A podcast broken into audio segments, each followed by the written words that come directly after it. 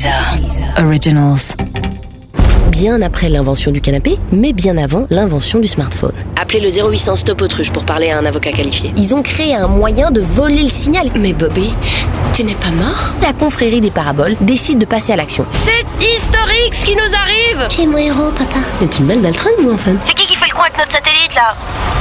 Paraboliste en colère 10 heures. Combini présente Best Story Ever. Les meilleures histoires sont sur Wikipédia. Bonjour les amis, c'est Marina Rollman et vous êtes dans Best Story Ever, un podcast qui vous raconte les meilleures histoires de Wikipédia. On y parle d'animaux, de guerres, d'inventions bizarres et parfois de gens ordinaires qui font des choses extraordinaires. Ces héros populaires, il y en a de toutes sortes. Il y a même une page Wikipédia qui recense pas mal d'entre eux et dedans vous trouverez aussi bien euh, Che Guevara que Mulan, donc vraiment ne vous en faites pas, il y en a pour tous les goûts. Mais certains héros ont échappé à notre mémoire collective et on les oublie un peu. Cela dit, ils deviennent des pages Wikipédia passionnantes et ça, nous, on adore. Alors aujourd'hui, j'aimerais vous parler d'un des plus grands héros de l'histoire de la télévision américaine. Il s'appelle John et je suis sûre que vous n'en avez jamais entendu parler.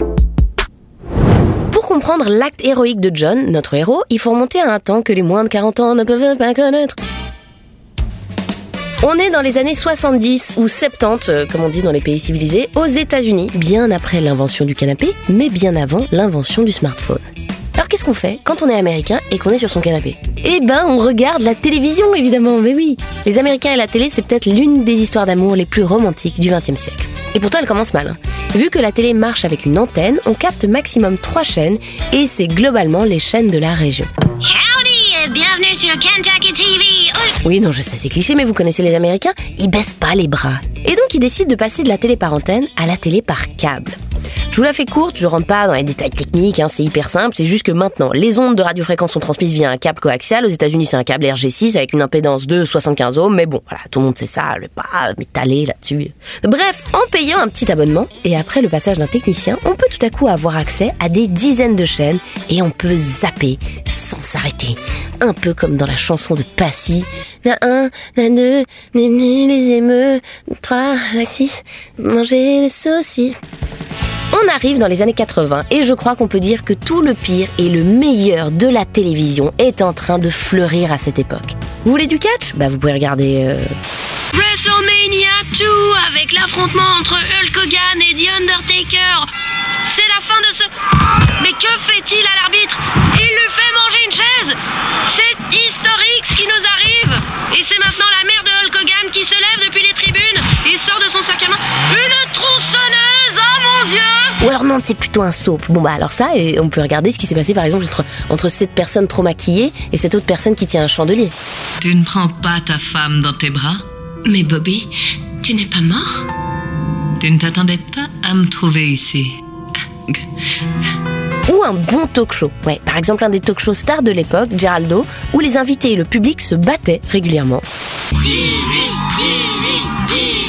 Évidemment que j'ai cramé ton quad au lance-flamme. T'as gâché le plus beau jour de la vie de Tina. Mais t'es complètement malade. Je te dis que c'est pas moi qui ai lâché un puma au mariage de ta sœur. Quitte-le Vas-y, défonce-la Fous-le à la rue Clodo Mais non, ça a l'air trop violent ça. Vous avez été attaqué par une autruche dans le cadre de votre travail? Vous êtes éligible pour une compensation. Appelez le 0800 Stop Autruche pour parler à un avocat qualifié. Ah non merde, ça c'est de la pub. Alors n'hésitez plus, sniffez de la colle. Ah, qu'est-ce que... Ah non, c'est encore de la pub. Vraiment, je vous encourage à aller voir les pages sur les émissions télé des années 80. Il y en a une notamment qui fait la liste des émissions qui ont reçu les pires critiques à l'époque. C'est un régal, mais bon, c'est un autre lien bleu.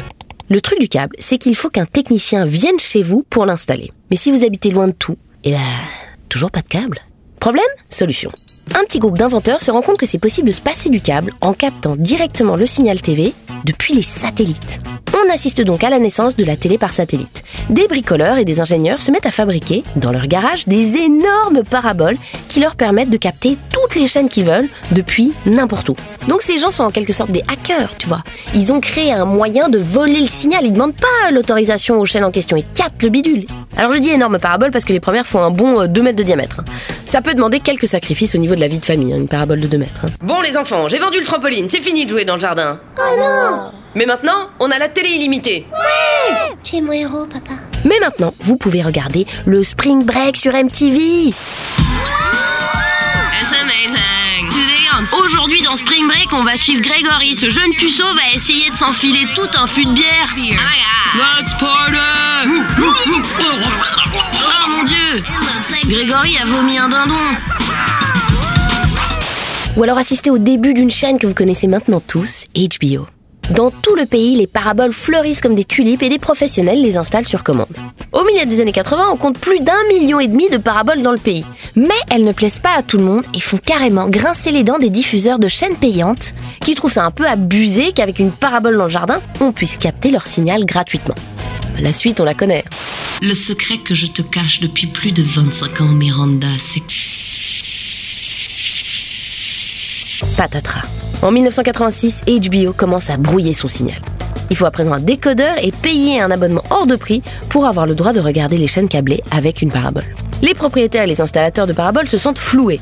Ils doivent maintenant payer encore plus cher que les autres pour profiter des mêmes chaînes. Mais t'avais dit qu'on aurait toutes les chaînes, papa Bah oui, bah et ta mère euh, m'avait dit qu'elle prenait la pilule, donc... euh, Et parce que la télé est une affaire sérieuse, les propriétaires et les installateurs de paraboles vont même jusqu'à manifester à Washington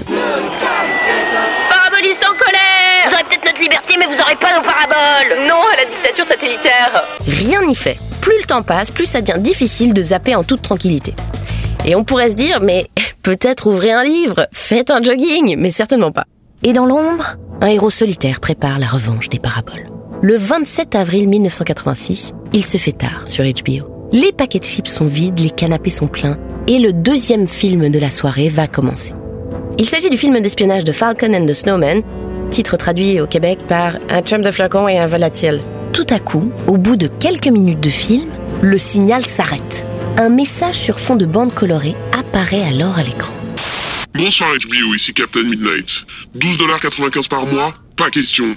Showtime, Movie Channel, gare à vous. Chez HBO, c'est la panique.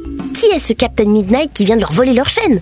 Le message a l'air vaguement menaçant et surtout, on se rend compte qu'il n'y a pas moyen de reprendre l'antenne. Captain Midnight a pris le contrôle du signal satellite. Les abonnés appellent HBO Il y a un problème avec le film, je crois. Qu'est-ce qui se passe? Remettez l'histoire du volatile et surtout la société qui gère le satellite appelle HBO. Mais c'est quoi ce bordel? C'est qui qui fait le con avec notre satellite, là? Au bout de 4 longues minutes et demie, le message de Captain Midnight disparaît finalement et le film reprend. Le lendemain, c'est la débandade. Cette interruption de programme est appelée le premier acte de vidéoterrorisme de l'histoire. En plus, les médias se rendent compte d'un truc. S'il avait voulu, Captain Midnight, là, il aurait pu prendre le contrôle d'un satellite de l'armée. Et comme on est en pleine guerre froide, tout le monde flippe encore plus. Bon, c'est un peu comme euh, quand tes parents conduisaient la nuit et que t'allumais le plafonnier là à l'arrière et que tout à coup ils pétaient les plombs. Ah non, n'allume C'est-à-dire que ce petit plafonnier va aveugler tout le monde au point qu'il y a genre un 8 tonnes qui va te foncer dessus. Je n'ai rien vu. C'était une lumière aveuglante. J'ai cru que c'était un ovni, mais en fait c'était un enfant qui avait allumé à l'arrière de la Twingo. Bref, tout le monde surréagit un petit peu, mais en même temps, on parle de la télévision aux États-Unis. Petite parenthèse aussi, hein, les Russes, le 27 avril au soir, euh, il y avait peu de chances qu'ils attaquent les États-Unis. Pourquoi? Bah c'est trois fois rien, déjà c'est samedi soir, mais surtout si on regarde la page du 27 avril 1986 sur Wikipédia. En fait, c'était Tchernobyl ce soir-là, les frérots, parfaitement. Donc les Russes, ils avaient peut-être autre chose à foutre que de pirater HBO, non, je sais pas. Mais euh, passons, on peut comprendre qu'en pleine guerre froide, ça fasse un peu paniquer tout le monde que quelqu'un ait pu prendre le contrôle d'un satellite. Les autorités considèrent donc Captain Midnight comme un individu dangereux et prêt à tout qu'il faut absolument arrêter. Le FBI lance une enquête bien décidée à retrouver Captain Midnight. Il découvre que Captain Midnight, c'est le nom d'un héros de feuilleton radio des années 40. Captain Midnight, un héros? Enfin, pourquoi un terroriste prendrait le nom d'un héros? Eh bien, justement, quelques personnes ont compris que le message de Captain Midnight ne cherchait pas à semer la terreur, mais à protester contre le prix des abonnements. Et la confrérie des paraboles décide de passer à l'action. Plus de 200 personnes appellent le FBI pour se dénoncer. Hola Eh, j'avoue, Captain Midnight, c'est moi. C'est moi No soy marinero Voilà, c'est Vivi. Soy capitán Medianoche De fausses pistes en fausses pistes, le FBI mène une enquête minutieuse. Il commence par identifier 580 sites de transmission aux États-Unis, d'où le signal pourrait avoir été modifié. Puis, il s'intéresse aux sites de transmission qui étaient actifs le 27 avril, ce qui amène le nombre de sites potentiels à 12. Et au final, l'enquête se simplifie énormément quand ils reçoivent un appel de dénonciation. Voilà. Là, c'est plus direct, quoi, disons.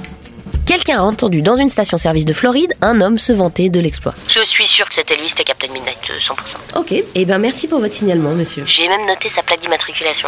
Eh, c'est une belle baltringue, vous, en fait. Pardon? De quoi? Et c'est grâce à cette plaque d'immatriculation qu'ils arrivent chez John McDougall. McDougall travaille sur le site de transmission d'Ocala, en Floride. Et tenez-vous bien, il était de service ce soir-là, sur les lieux du crime. Et qu'est-ce qu'il faisait dans la vie avant ça, John McDougall? Était installateur de paraboles. Ha! Répassa ça, McDougall. Bon, en fait, euh, il faut pas longtemps à McDougall pour tout avouer au FBI, notamment parce qu'il avait jamais prévu de passer pour un terroriste. Mais pourquoi il a fait ça alors, McDougall? Pourquoi il a tout risqué pour pirater une chaîne de télé?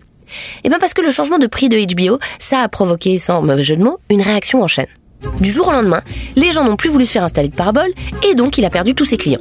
Il a trouvé ça injuste et il a tout fait pour se faire entendre, avec des pétitions, des pubs, mais personne l'a écouté. Alors un soir, il a profité de son nouveau job pour faire passer un message aux chaînes câblées. John n'est pas un criminel, hein, il n'a jamais commis une infraction de sa vie. Et en vrai, tout se passe plutôt bien après sa confession. Hein. Personne ne le prend vraiment pour un terroriste.